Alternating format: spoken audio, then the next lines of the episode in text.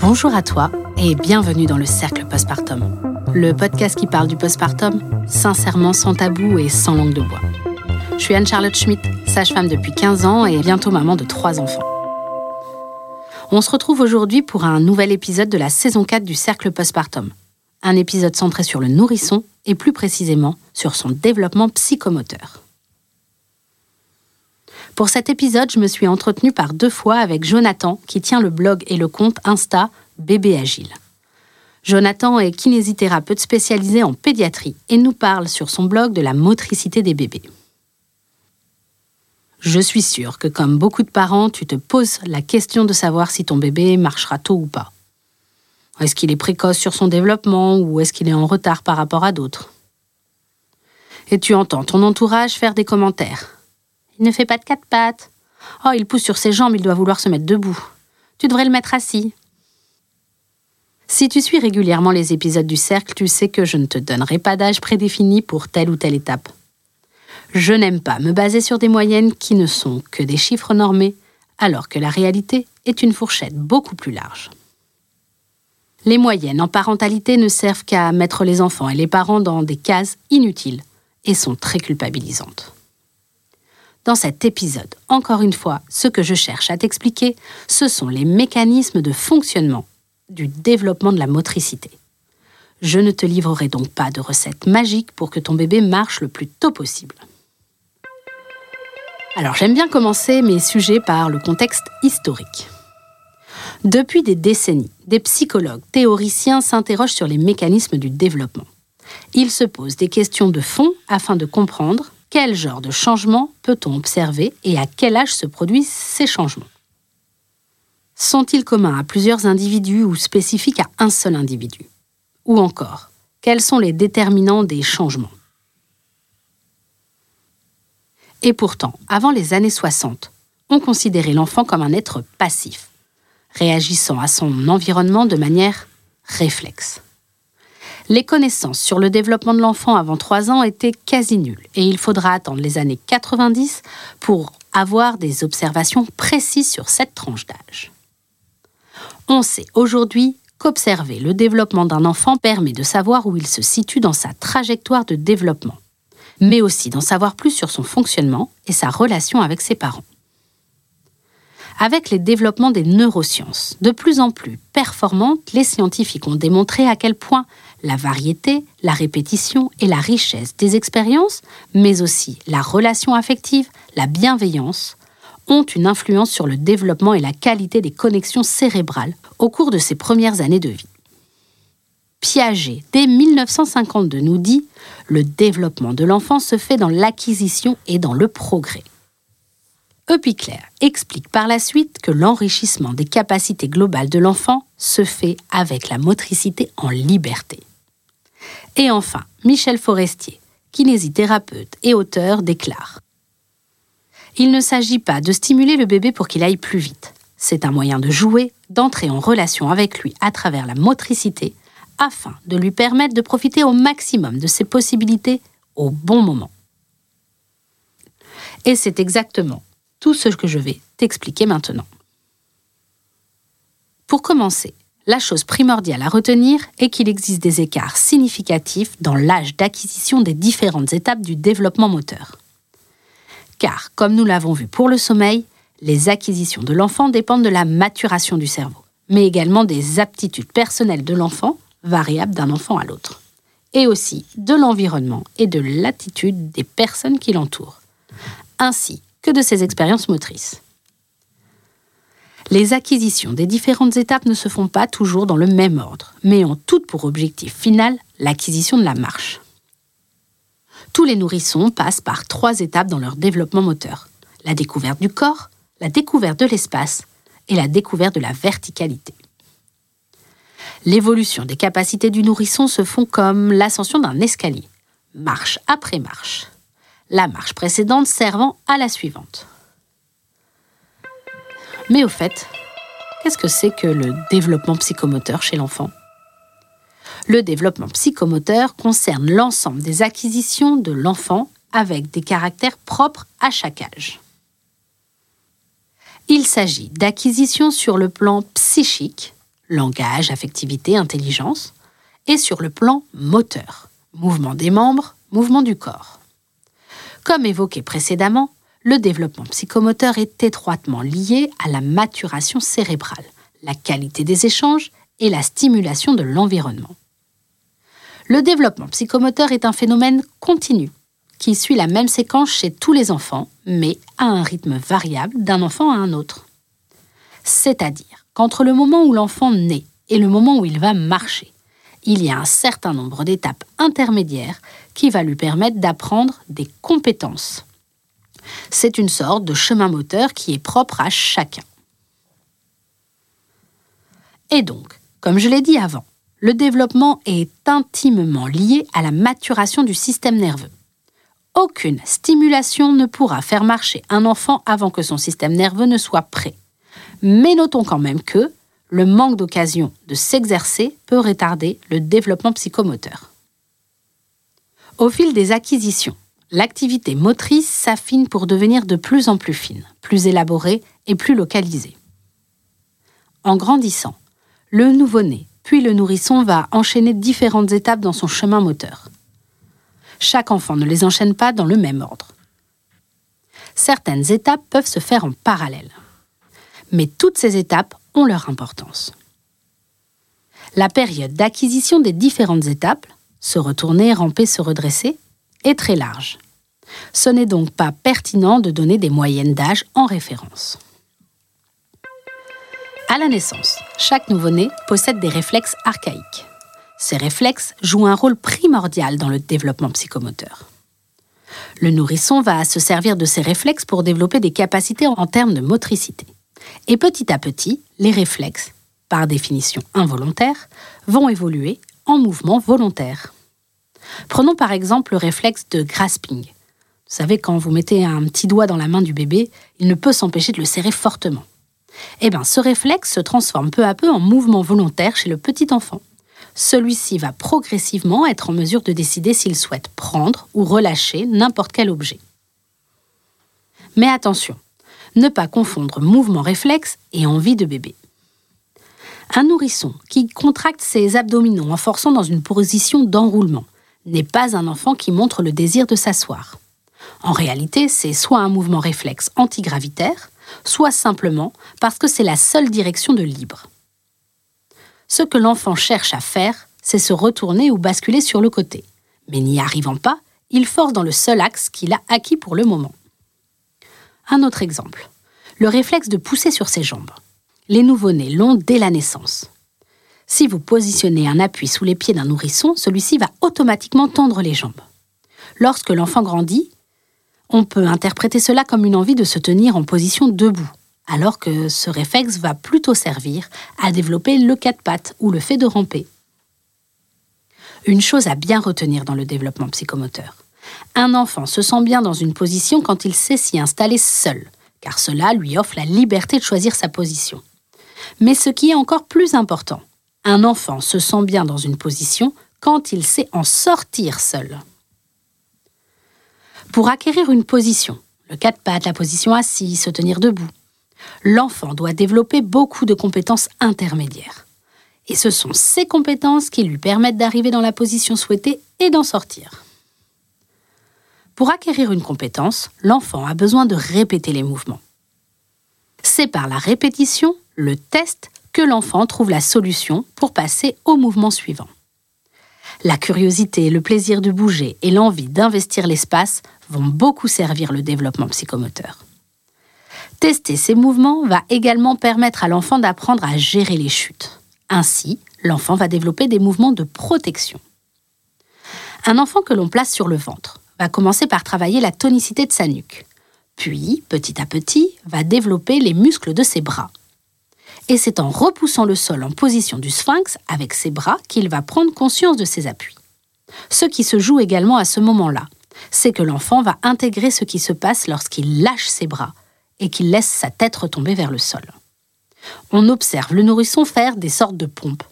En réalité, il augmente la distance, il va renforcer ses bras, et il va petit à petit prendre conscience de la distance qui existe entre sa main et sa tête. Il développe des mouvements parachutes qui lui serviront dans chaque étape et particulièrement lors de la marche. C'est un parfait exemple pour illustrer le fait qu'une compétence acquise à un moment donné servira lors du développement d'autres compétences. Lorsque l'enfant commence à se positionner en chevalier servant, vous savez, un genou à terre et un pied posé, il va commencer à venir dans la verticalité. Il va se redresser. Il va prendre de plus en plus de hauteur et quand il va revenir au sol, il va en prendre conscience et il va mettre la main pour se protéger. Lorsqu'il se tiendra debout et qu'il voudra retourner en position assise, il cherchera un appui. C'est encore à ce moment-là qu'il va prendre conscience que la main peut l'aider à se protéger. Si un enfant ne passe pas par toutes ces étapes, sur le ventre, à repousser le sol, passer par le chevalier servant pour prendre appui sur sa main ou encore prendre appui sur sa main pour redescendre d'une position verticale, alors il ne va pas prendre conscience de ces mouvements de parachute qui le protègent.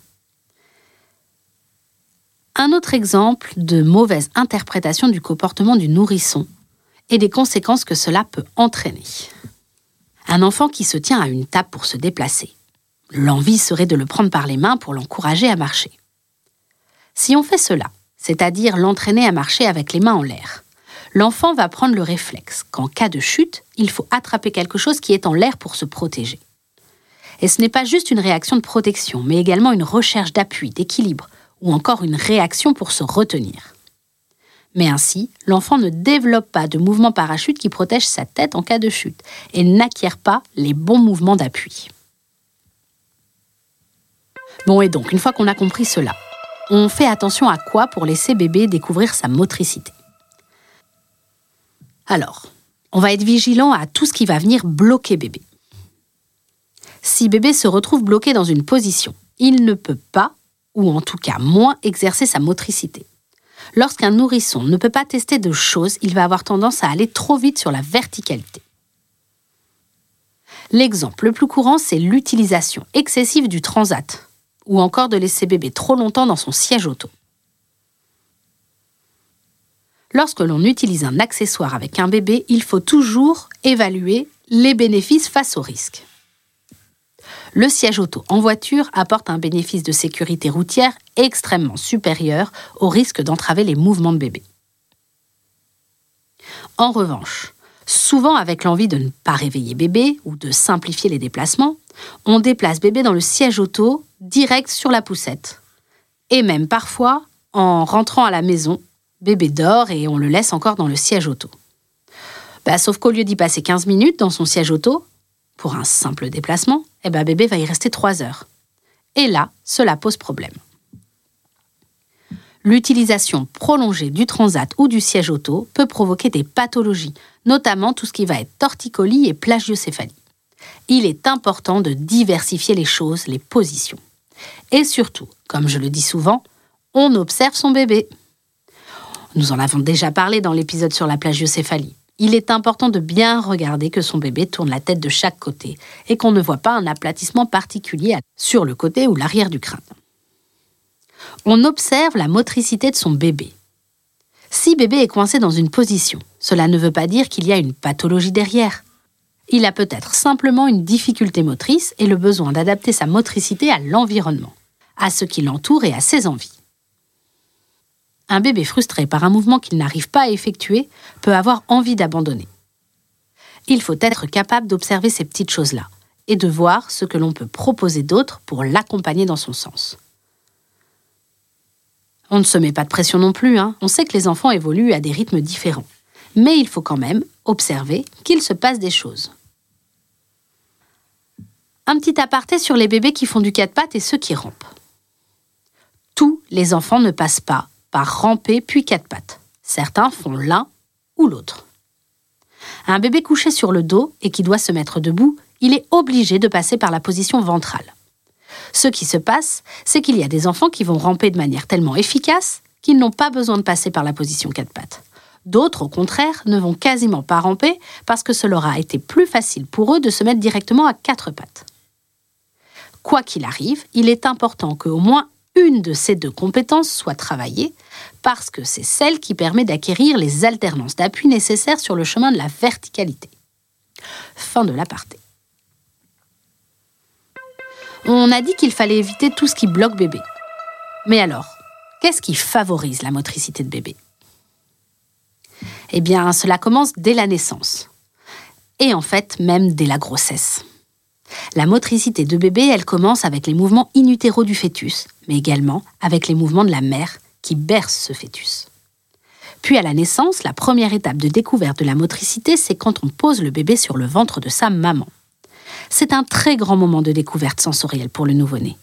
Le contact et l'odeur de la peau de sa mère, les premiers mouvements réflexes pour se hisser au sein, les mouvements de fouissement pour aller téter. Et oui, on en a aussi parlé dans un autre épisode, mais encore une fois, le pot à pot, c'est déjà du développement psychomoteur. Ensuite, dès les premiers jours, le portage, j'insiste, physiologique, c'est également du développement psychomoteur.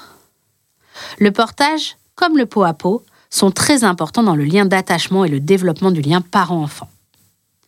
Le lien d'attachement, si tu te rappelles, ça va permettre de rassurer bébé et cela jouera un rôle tout au long de son développement et dans les moments d'acquisition de nouvelles étapes.